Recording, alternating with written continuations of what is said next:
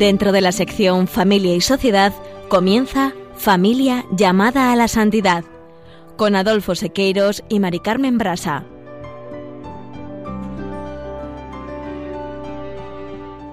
Muy buenas tardes, queridos oyentes de Radio María y Familia Radio María. Bienvenidos una vez más al programa Familia llamada a la Santidad. Muy buenas tardes, queridos oyentes. Eh, con alegría compartimos este mes de agosto una tarde más con ustedes. Y antes de comenzar el programa, yo como médico y Mari Carmen como biólogo, querríamos hacer una llamada al sentido común de las personas que han tomado el fin del confinamiento como si hubiese terminado la pandemia y hubiésemos vuelto a la normalidad de siempre, porque de nueva normalidad, nada de nada. Nada de nada que se parezca a la normalidad de antes del comienzo de esta crisis.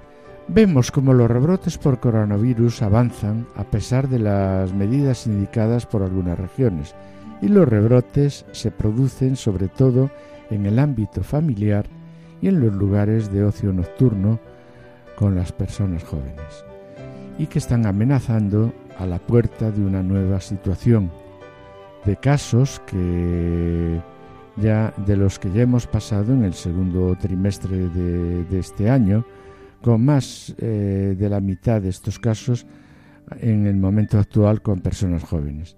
De ahí que tenemos que tomarnos muy en serio la necesidad, o tómenselo como una obligación, de protegernos y proteger a los demás, poniendo el mayor énfasis en el uso de mascarillas, la distancia de seguridad, lavado de manos y mayor higiene de superficies.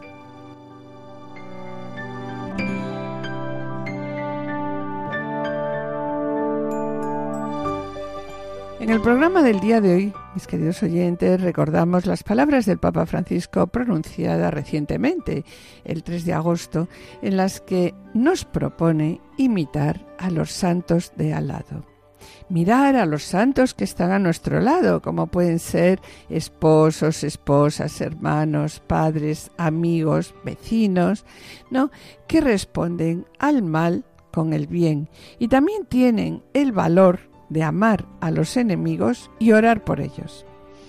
Por esta razón, en este programa, Familia llamada a la Santidad, nos hemos planteado una pregunta de nuevo. ¿Es el matrimonio una vocación específica a la santidad?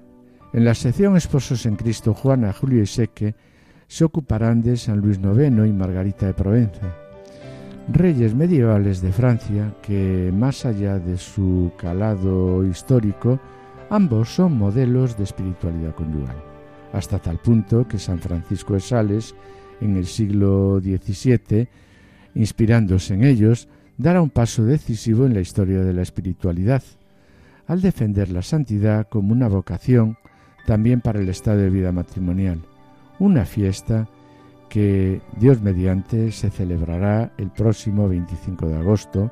No os perdáis su ejemplo de vida. Y en el colofón nos parece que este verano podemos dedicar unos minutos a la oración.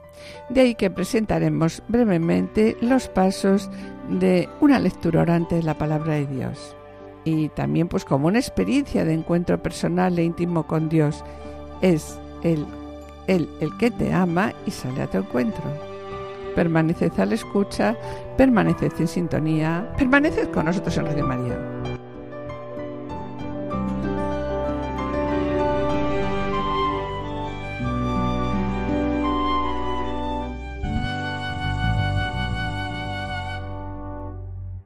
Comenzamos el programa con las palabras del Papa Francisco, como os decíamos hace un momento en el sumario, pronunciados el 3 de agosto del año 2020, en las que nos propone imitar a los santos de al lado, mirar a los santos que están a nuestro lado, esposos, esposas, hermanos, padres, amigos y vecinos, y que responden al mal con el bien. Tienen también el valor de amar a los enemigos y orar por ellos. Así nos lo indica el Santo Padre a través de su cuenta oficial de Twitter, en la que destacó como modelo a las personas que actúan con sencillez, aman y rezan por sus enemigos. Eh, bueno, hemos reflexionado en diferentes programas como el Papa Francisco ha indicado que todos estamos llamados a la santidad. ¿Desde cuándo? Desde el día del bautismo. Destaca también el Papa que los santos y santas no son simplemente unos símbolos de los seres humanos lejanos e inalcanzables, sino que por el contrario, los santos y santas ¿Qué son? Son personas que han vivido con los pies en la tierra, han experimentado el cansancio cotidiano, de la existencia, ¿no? Con sus éxitos y sus fracasos, encontrando en el Señor la fuerza para levantarse siempre y continuar el camino. Añadiendo también aquí el Papa que la santidad es una meta y es una meta que no se puede alcanzar únicamente contando con nuestras propias fuerzas, sino que es el fruto de la gracia de Dios y de nuestra libre respuesta a ella. De ahí que la santidad es regalo y es llamada.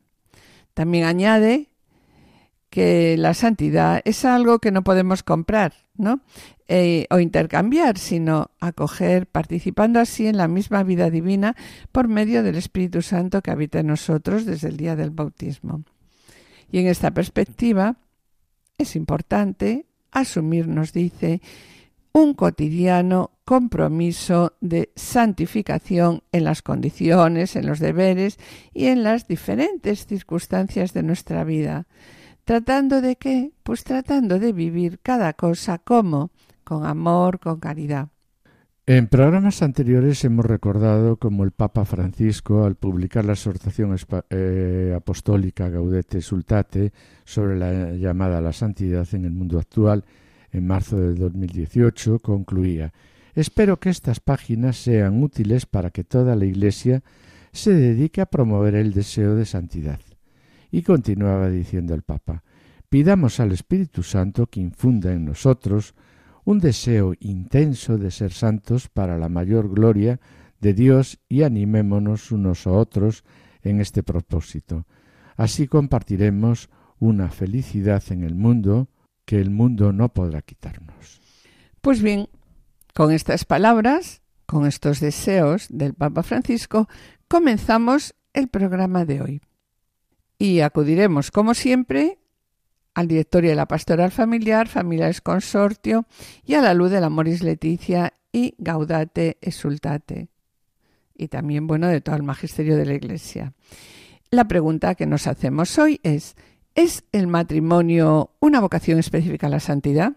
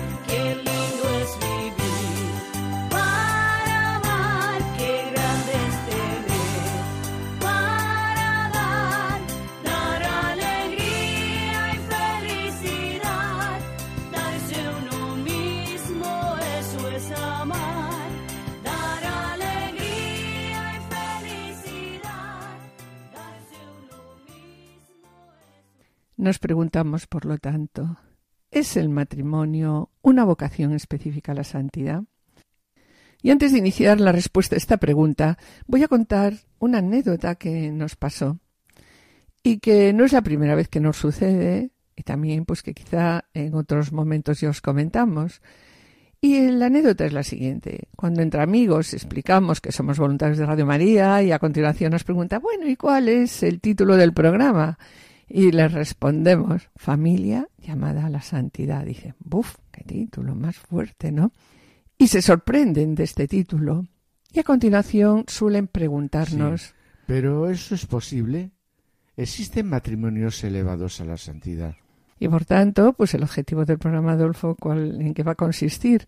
Pues va a consistir en promover en todos nosotros un deseo de santidad, un deseo encarnado en nuestra vida, en nuestro día a día, en nuestro día a día cotidiano, en la familia, en el trabajo, una santidad de todos los matrimonios, tal como nos recuerda Francisco en la Gaudete Sultate, cuando dice, ¿no? Siendo conscientes que para llegar a la santidad es fundamental la oración. Y por este motivo consideramos también conveniente comenzar el programa con la pregunta ¿Es el matrimonio una vocación específica a la santidad? Y sobre ello, Mari Carmen, quiero recordar el directorio de la pastoral familiar cuando dice como bautizados los esposos cristianos estamos llamados a la plenitud de la vida cristiana que alcanzan en la identificación con Cristo.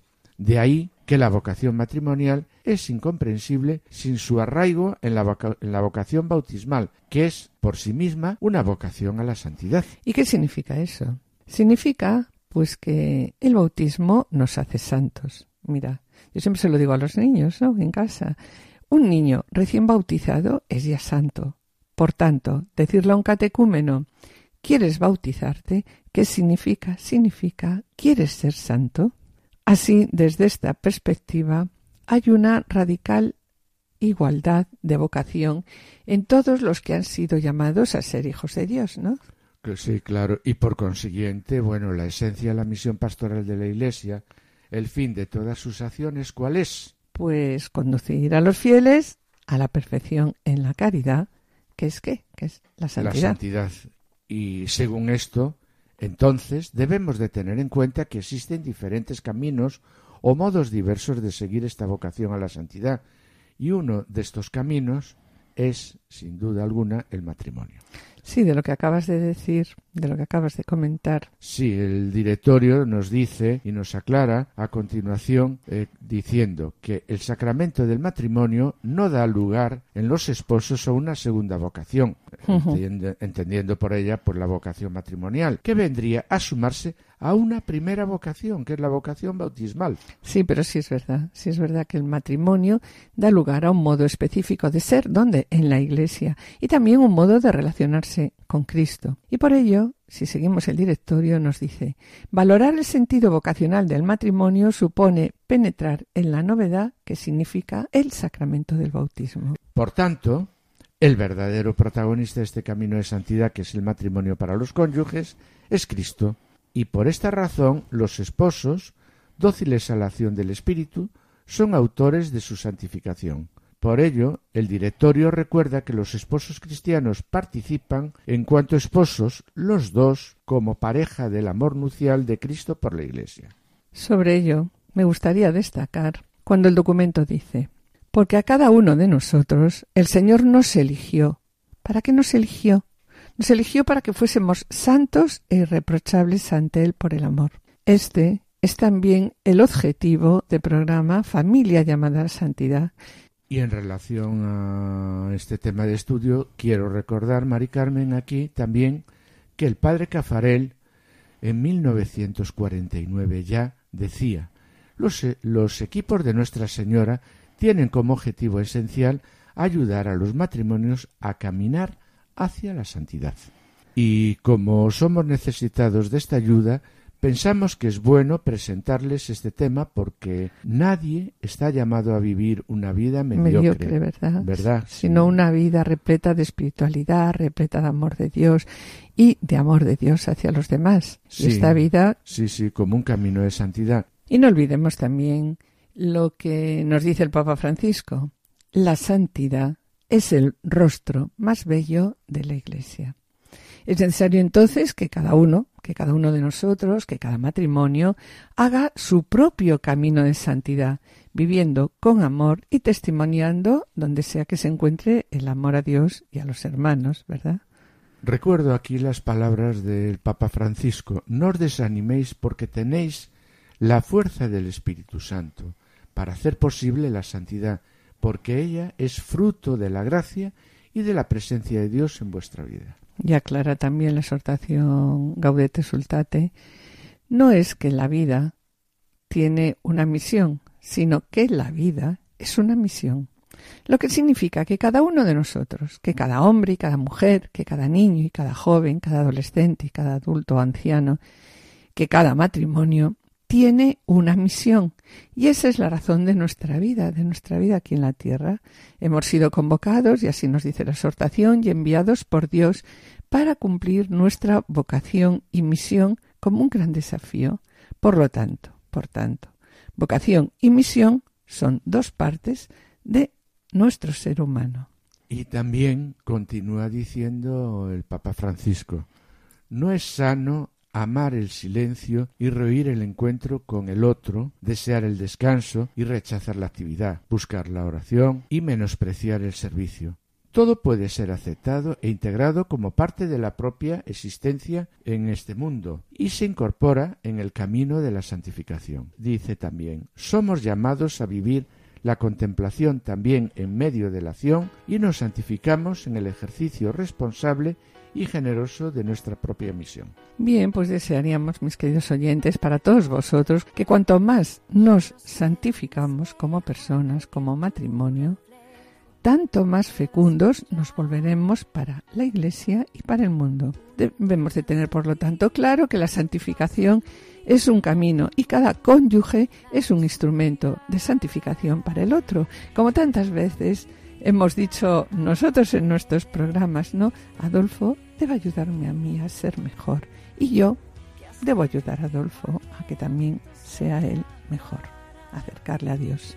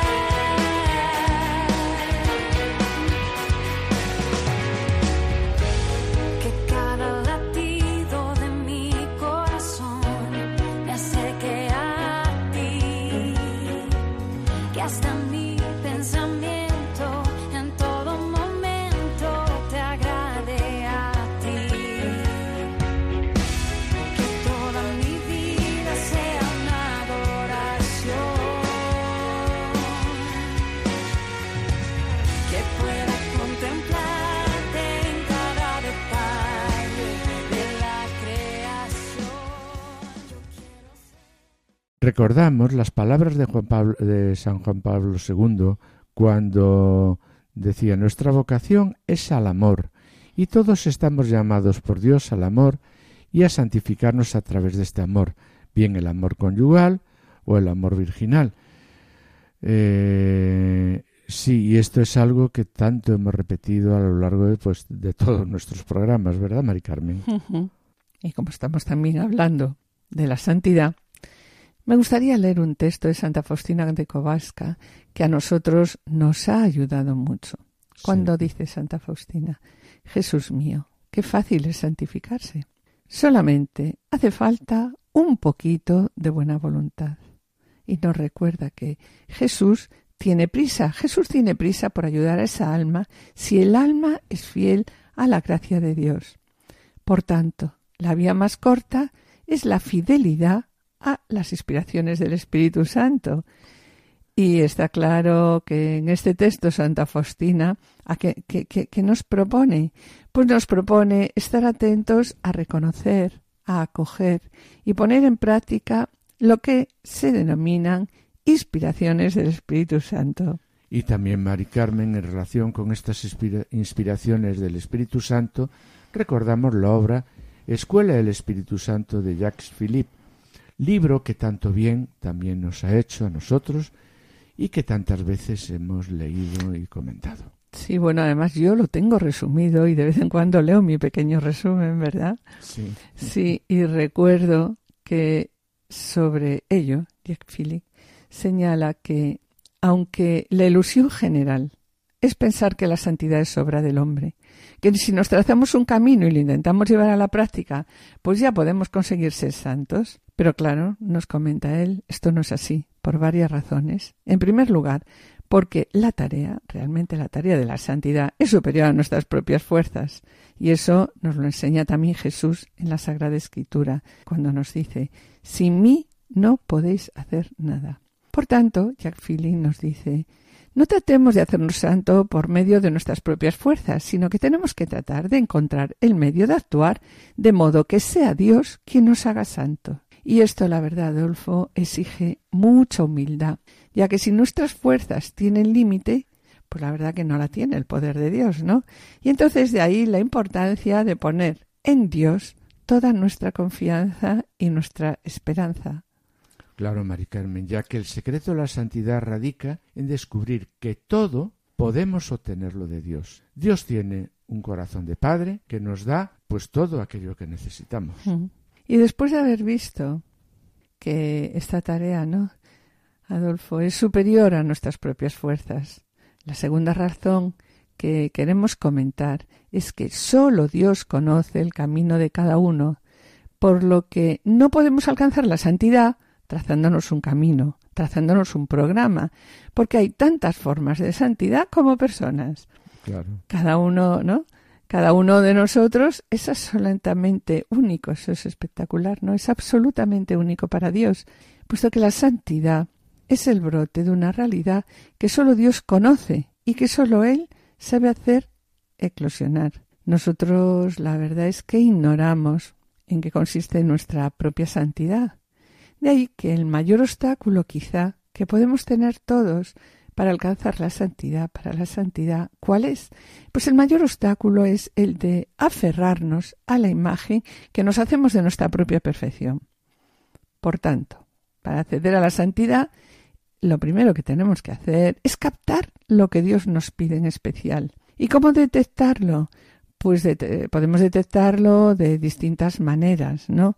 En primer lugar, a través de la oración. También podemos detectarlo a través de los acontecimientos de la vida que vamos teniendo, ¿no? Eh, también nos pueden ayudar mucho los consejos de una buena dirección espiritual. Y para acceder a la santidad y catar lo que Dios quiere, pues también están lo que se denominan inspiraciones de la gracia. Sí, ¿y a, ¿y a qué nos referimos, Mari Carmen, cuando dices inspiraciones de la gracia? Pues mira, las inspiraciones de la gracia son esas peticiones interiores del Espíritu Santo en lo más profundo de nuestro corazón, con las que Dios nos da a conocer lo que nos pide, al tiempo que si accedemos a ellos nos infunde la fuerza necesaria para hacerlo. Entendiendo está claro que para llegar a ser santos debemos esforzarnos por, eh, por, por obedecer, ¿no? Por obedecer la voluntad de Dios, tal como aparece primeramente reflejado ¿dónde? En las Sagradas Escrituras y en los Evangelios, ya que lo que Dios nos pide de manera general a todos, también lo va a esperar de mí. O sea, primero que tenemos es que ser fieles al Evangelio.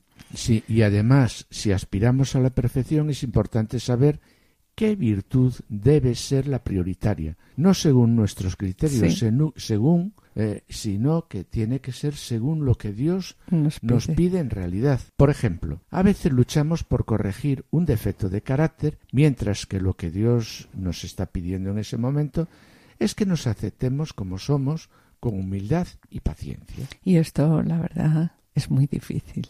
Sí. Existe, por otro lado, también una segunda razón, demostrada, la verdad, por la experiencia. Cada vez que somos dóciles y fieles en nuestra respuesta a una petición del Espíritu, con el deseo de ser dóciles, ¿no? A lo que Dios nos pide y espera de nosotros, esta fidelidad atrae sobre nosotros un aumento nuevo de gracia y también de fortaleza.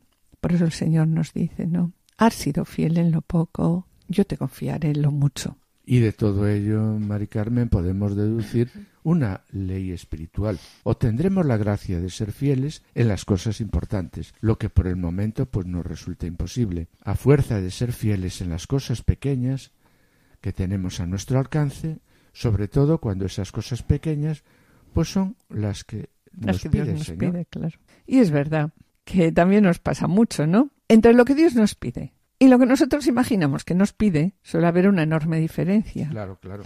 Dios, cuando nos inspira a hacer algo, nos concede al mismo tiempo la capacidad de hacerlo. Toda petición divina, al tiempo que es luz para comprender lo que Dios desea, es fuerza para cumplirla.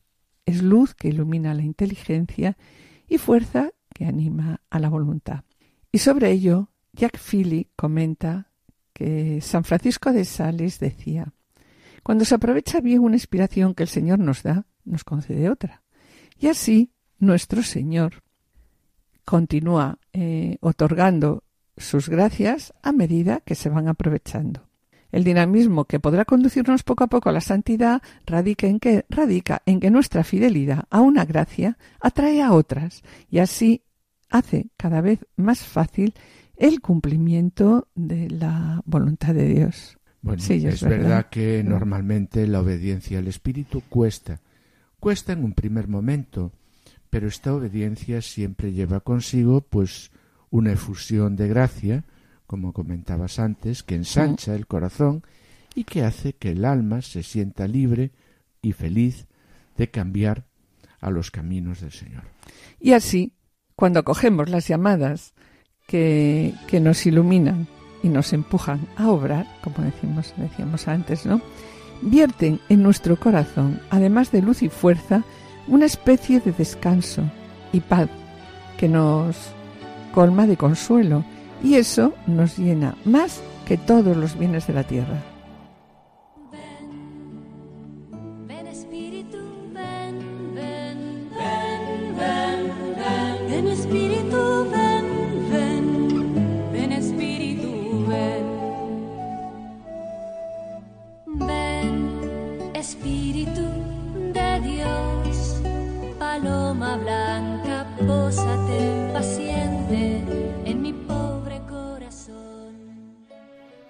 Queridos oyentes y familia Radio María, estamos en el programa Familia llamada a la Santidad, dirigido por Adolfo Sequeiros y quien les habla, Mari Carmen Brasa. Finalizamos esta primera sección y antes de iniciar la segunda quisiéramos adelantarles que en el colofón presentaremos la necesidad de oración. A continuación, damos paso al espacio Esposos en Cristo en el que nuestros colaboradores Juana Julise que nos ofrecen hoy el ejemplo de San Luis IX y Margarita de Provenza, modelos de espiritualidad conyugal. No os perdáis ejemplo de vida, permaneced con nosotros, permaneced en Radio María.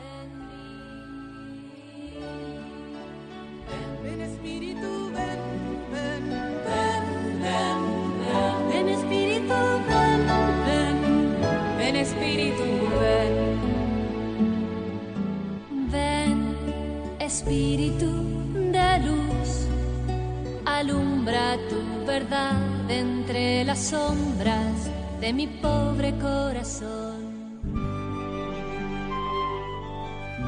Esposos en Cristo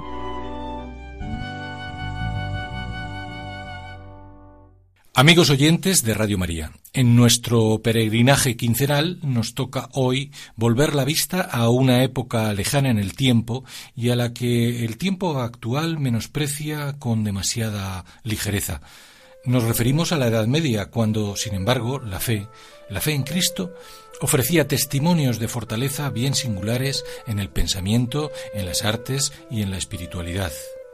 Bastaría con recordar los grandes templos góticos, la filosofía del gran Santo Tomás o el ejemplo de santos como Raimundo de Peñafort, Isabel de Hungría o Antonio de Padua. En efecto, el matrimonio que hoy traemos a este espacio se sitúa junto a los grandes faros del cristianismo medieval, y en concreto durante el siglo XIII. Ellos son San Luis IX y Margarita de Provenza.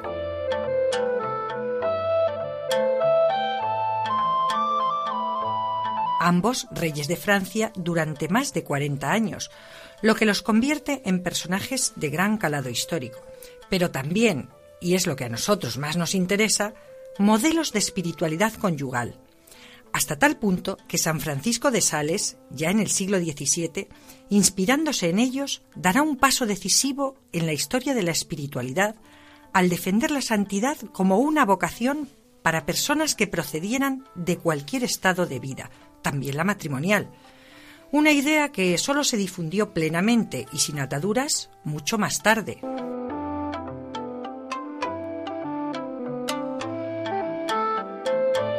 Estamos, pues, ante dos pioneros de la santidad conyugal. Una santidad en la que, inevitablemente, a tenor de sus altas responsabilidades, se mezclan, a veces conflictivamente, las inquietudes espirituales, afectivas y políticas. Algo, sin embargo, permaneció inalterado en los casi 35 años que duró su matrimonio. La fidelidad, el respeto y algo que, visto en la distancia del tiempo en que transcurrieron sus vidas, una época dominada por el varón, quizá llame especialmente la atención. Nos referimos a la obediencia mutua a la que ambos, en comunión espiritual, se entregaron a lo largo de su camino esponsal. Luis había nacido en 1214 y cuantos consideraban su proceder veían en él una mezcla perfecta de virtudes regias, heroicas y propias de la santidad. De hecho, a sus decisiones como monarca, gobernante y estratega siempre les imprimió un sello marcadamente cristiano, con el que perseguía la gloria de Dios, la justicia para su pueblo, la caridad para los pobres y el amor a la Iglesia.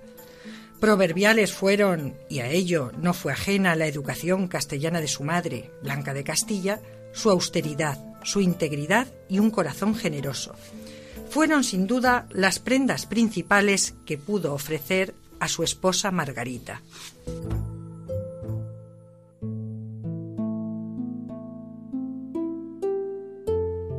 Margarita, por su parte, había nacido en Provenza siete años después que su futuro esposo, y era la mayor de cuatro hijas. Había sido educada con gran esmero, rodeada de los personajes más brillantes de la corte de su padre, cuya generosidad hacia poetas y artistas era sobradamente conocida. Era hermosa, y su carácter inquieto y arrogante no parecía casar del todo con la humildad y el temperamento sobrio e incluso propicio a las mortificaciones del rey. Contaba trece años cuando el 27 de mayo de 1234 contrajo matrimonio con el joven rey Luis IX de Francia en la Catedral de Sens un día antes de ser coronada reina.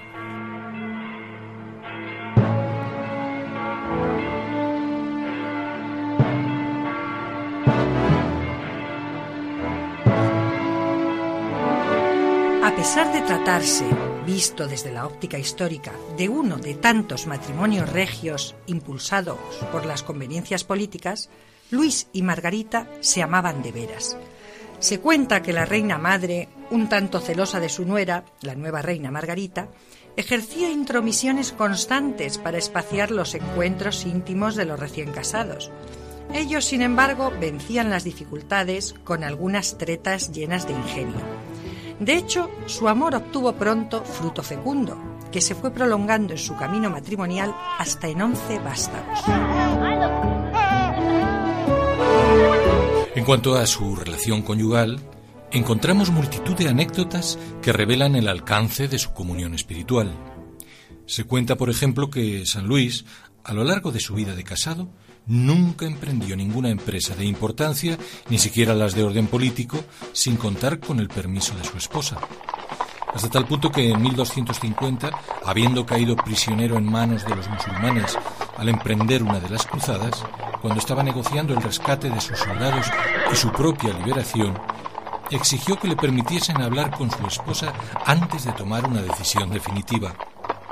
Sus captores se sorprendieron mucho de ello y él repuso que no podía concluir nada sin ella porque ella era su señora y que como tal le debía respeto. Recíprocamente, lo que el santo exigía de sí mismo respecto a su señora, también lo exigía de su esposa frente a él. Así se comprobó cuando en cierta expedición por mar emprendida por la reina se desató una fortísima tempestad en alta mar, en ese momento, un oficial de su corte le sugirió a ella que hiciera voto de peregrinación si llegaban con bien a Francia. Ella dijo que muy voluntariamente haría tal voto, pero si el rey se enteraba que lo hiciera sin consultarle a él, nunca le permitiría cumplirlo. Hasta ese punto llegaba para ambos la correspondencia en la mutua obediencia.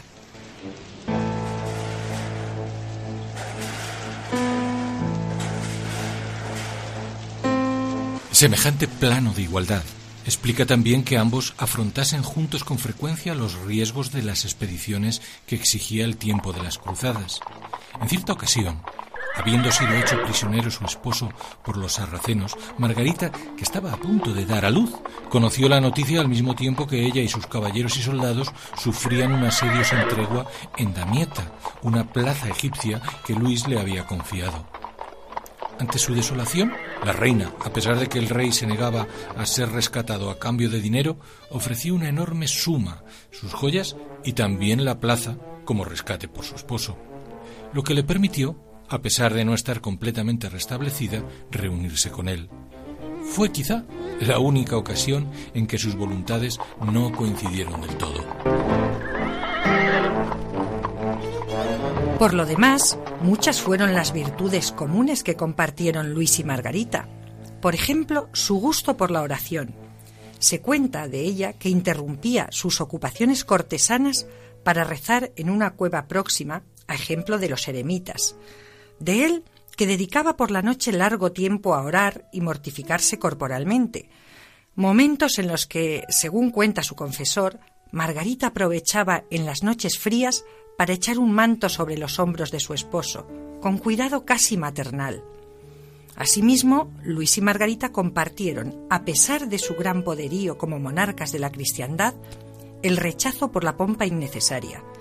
Se cuenta que tras la toma de la ciudad de Damieta, cerca del Nilo, y a la hora de entrar triunfalmente en la ciudad, el rey y la reina declinaron entrar a caballo. Lo hicieron a pie, como los soldados, y después del legado pontificio.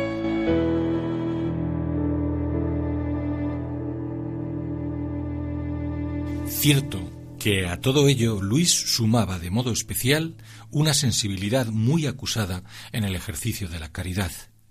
No era raro que al lado de su sabido ascetismo compartiera mesa con leprosos o mendigos a los que lavaba los pies personalmente. Asimismo, fundó un hospital para ciegos.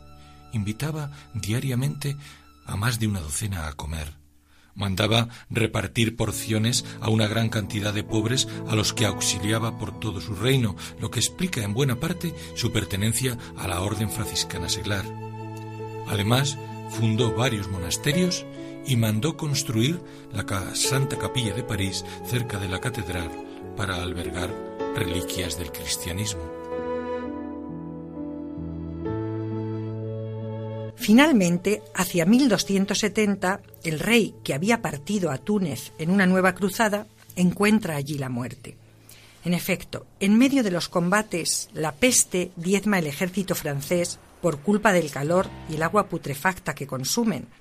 De forma acelerada mueren el hijo del rey Juan Tristán y el propio rey, que expira exclamando, Padre, en tus manos encomiendo mi espíritu. Tenía 56 años.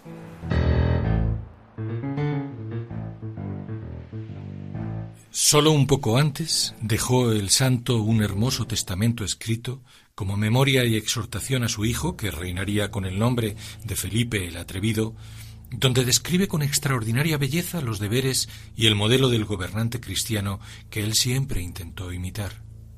Palabras ejemplares todas ellas, de las que entresacamos algunos fragmentos. Hijo amadísimo, lo primero que quiero enseñarte es que ames al Señor, tu Dios, con todo tu corazón y con todas tus fuerzas.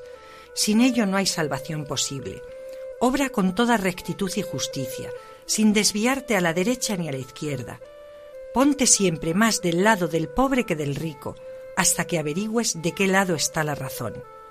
Pon la mayor diligencia en que todos tus súbditos vivan en paz y con justicia Hijo amadísimo, llegado el final, te doy toda la bendición que un padre amante puede dar a su hijo. Que la Santísima Trinidad y todos los santos te guarden de todo mal, y que el Señor te dé la gracia de cumplir su voluntad, de tal manera que reciba de ti servicio y honor, y así, después de esta vida, los dos lleguemos a verlo, amarlo y alabarlo sin fin. Amén. Tras la muerte de Luis, la reina, más allá de su actividad como gobernante, se dedicó muy activamente a difundir la memoria de su esposo, como lo muestra la hermosa biografía de encargo que realizó a su confesor. Su muerte, sin embargo, en 1295 le impidió alcanzar a ver dos años más tarde la canonización del rey impulsada por el Papa Bonifacio VIII por su defensa de la religión cristiana y su aureola de santidad. Los restos de Margarita fueron trasladados a la Basílica de Saint-Denis, donde reposan junto a los de su esposo, esperando la perfecta comunión de sus cuerpos y sus almas en la eternidad.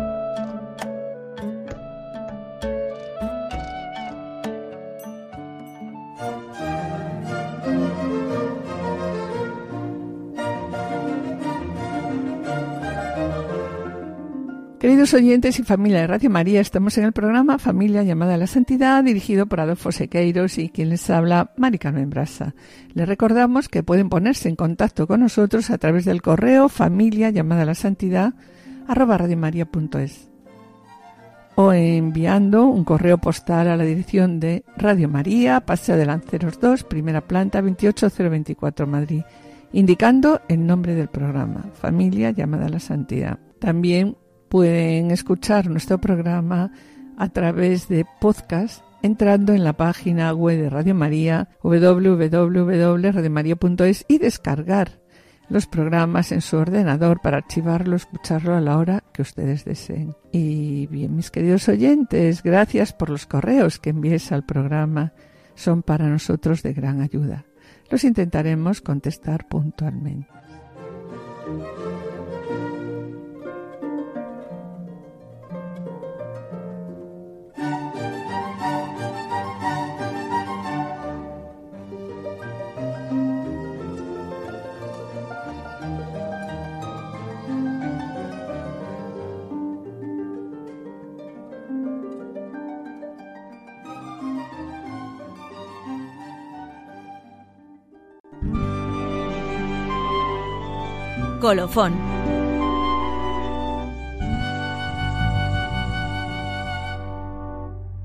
Y sobre la necesidad de la oración y la Eucaristía, como exigencia de la santidad, como acabamos de ver, puesto que es verdad que no existe santidad sin oración y Eucaristía, tal como nos lo afirma Juan Pablo II en la encíclica Ecclesia Eucaristía. Vamos a proponer la lectio divina como un elemento fundamental de la vida espiritual de todo cristiano. Pues bien, ¿qué es la lectio divina, no? La lectio es la lectura de la Sagrada Escritura de un modo no académico, sino espiritual, lo que nos permite conocer a Jesús de un modo cada vez más personal, escuchándolo, viviendo con Él, estando con Él, siendo sus amigos, en una comunión de pensamiento que no es algo meramente intelectual, sino también una comunión de sentimientos y de voluntad. Esta lectura orante de la palabra de Dios, más que una reflexión, es como una experiencia de un encuentro personal e íntimo con Dios, con ese Dios que te ama y sale a tu encuentro.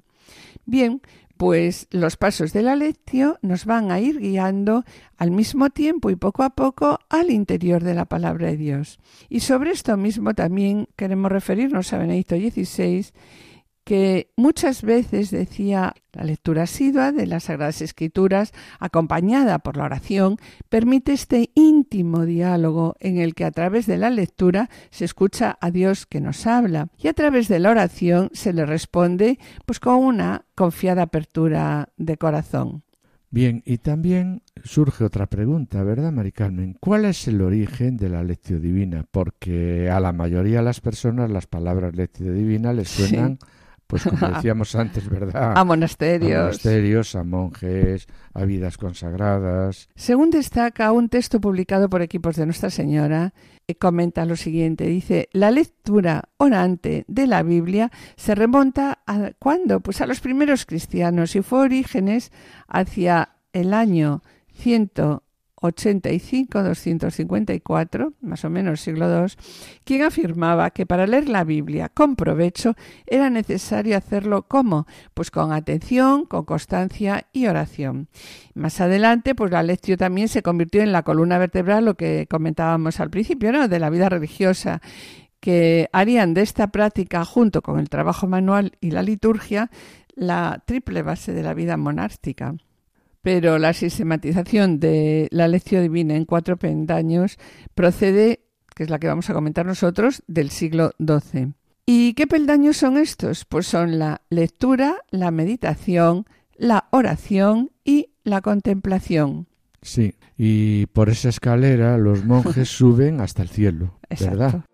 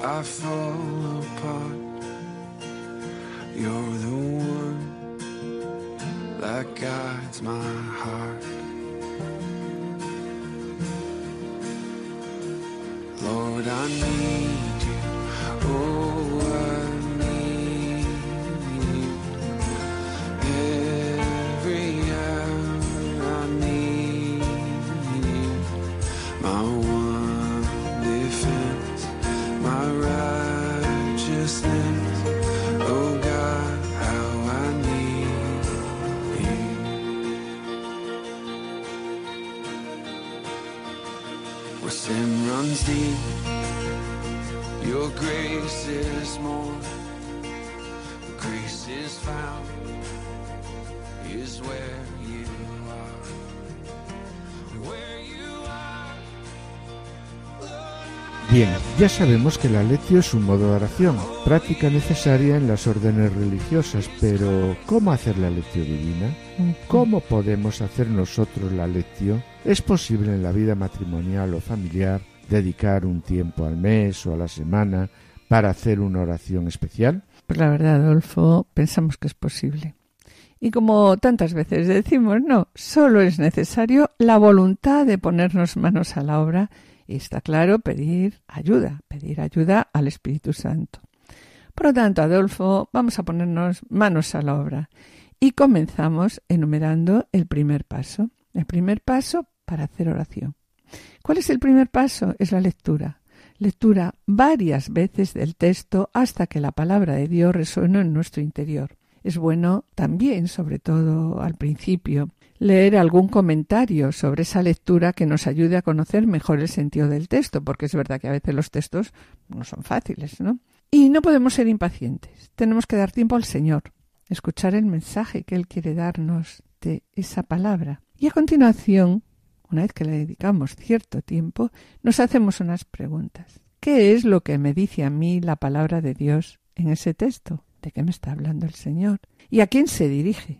Sí, y el próximo escalón sería pues la meditación. La, meditación. Ahora tengo que acercar el texto pues a mi realidad. Es bueno escribir en pocas palabras lo que he entendido del texto hasta ese momento. La tarea de la meditación es reflexionar sobre el texto que has acabado de leer. El Espíritu Santo tiene una revelación única para ti de ese texto. A medida que lo vayamos leyendo, como ya hemos comentado, ¿no? La palabra de Dios se va actualizando en nosotros, se vuelve concreta y se vuelve transformadora. Después de leer repetidas veces, se puede preguntar lo que el Señor nos quiere decir de forma personal y también, bueno, cuál va a ser mi respuesta, ¿no? frente a lo que Dios me dice. A través de la palabra de Dios, el Señor pues nos hace una visita amorosa muchas veces nos, exhorta. Nos llama a retomar el camino, ¿no? Y también, pues, nos consuela. Sí, nos consuela. Y continuando con los escalones de la lectio, el tercer escalón será la oración. En la oración debemos responder pues lo que el texto leído y meditado pues nos lleva a decir a Dios. Podemos alabar, agradecer, suplicar, interceder, es el momento especial para pedir que la gracia sea abundante. La oración es la respuesta a lo que Dios nos dijo en la lectura y en la meditación. ¿Qué nos ha dicho Dios? ¿Cuál es nuestra respuesta? Y una vez que veo lo que me ha dicho Dios, pasamos al cuarto escalón, la contemplación. Contemplar es entrar en soledad para solo mirar a Dios. Después de leer, meditar y orar con la palabra, es hora de saborearla, es saborear la oración. La contemplación lleva al orante a una sensación de quietud, serenidad, a una experiencia profunda de Dios que nos revela su amor, su amor amoroso, su rostro amoroso y cercano. Sí, para alcanzar la contemplación es preciso insistir. Contemplar es don y es gracia. Sí, es verdad que la contemplación es un don de Dios. Y por último, es el momento, ¿no? de otorgar eficacia a esa oración que hemos hecho, testimoniando nuestra oración con unas actitudes, los cambios que la palabra del Señor ha provocado en nuestra vida. Y para finalizar, recordamos la pregunta que nos hemos hecho al comenzar el programa. ¿Es el matrimonio una vocación específica a la santidad? Acudimos ahora sobre ello a las palabras del Papa Francisco sobre la santidad, cuando dice, la santidad y el amor están ligados a los pequeños gestos que se aprenden en el hogar. ¿Se grita o se habla con amor y ternura en casa? Es una buena manera de medir el amor. Nuestro Padre no se deja ganar en generosidad y siembra, siembra su presencia en nuestro mundo, ya que el amor no consiste en que nosotros hayamos amado a Dios, sino en que Él nos amó primero.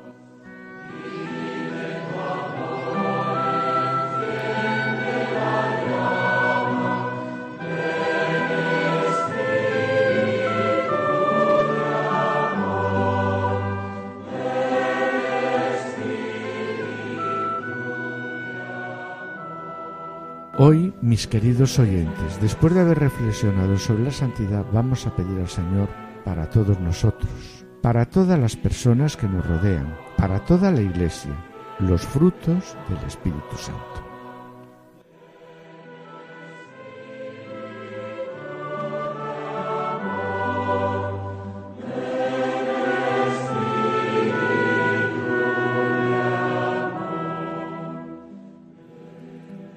Infunde en mi corazón, Señor, los dones de la ciencia y de la sabiduría, para que pueda conocerte mejor, para que pueda gustarte cada vez mejor, para que pueda amarte cada vez mejor, para que pueda poseerte cada vez mejor. Concédeme el don de consejo, para que te busque y te conozca incluso en medio de las ocupaciones. Concédeme, Señor, el don de discernimiento, para que pueda optar por ti en todas las cosas según las enseñanzas de tu Hijo. Y perdóname, perdóname Señor desde ahora, perdóname si te olvido, si persigo de una manera impropia las cosas de esta tierra, si me lleno de sentimientos que no me unen a ti. No me abandones a mí mismo, Señor, porque tú eres mi vida, tú eres la vida eterna.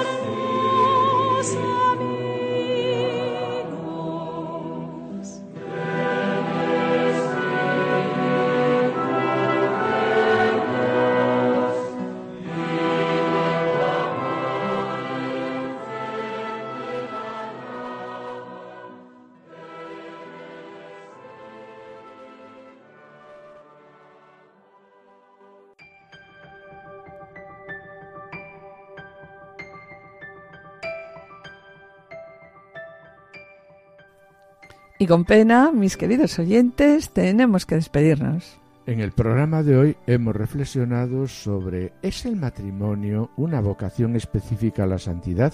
En la sección Esposos en Cristo, Juana Juliseque se han ocupado de San Luis IX y Margarita de Provenza, modelos de espiritualidad conyugal. Y en el colofón hemos presentado brevemente los pasos de la lectio divina como modo de lectura orante de la palabra de Dios y como una experiencia de encuentro personal e íntimo con Dios que nos ama y sale a nuestro encuentro. Finalizamos, como siempre, con una oración. Agradecemos a los asistentes el control de sonido y su ayuda. Y yo espero seguir con ustedes el martes próximo, si Dios quiere, con el programa médico para que tengan vida que se emite a las 5 de la tarde. Y esperamos estar de nuevo con ustedes, los dos juntos, el jueves dentro de dos semanas. Muchas gracias por su atención. Hasta la próxima audición y que el Señor les bendiga. A continuación damos paso al programa Voluntarios. No se lo pierdan, permanezcan en sintonía, permanezcan en Radio María.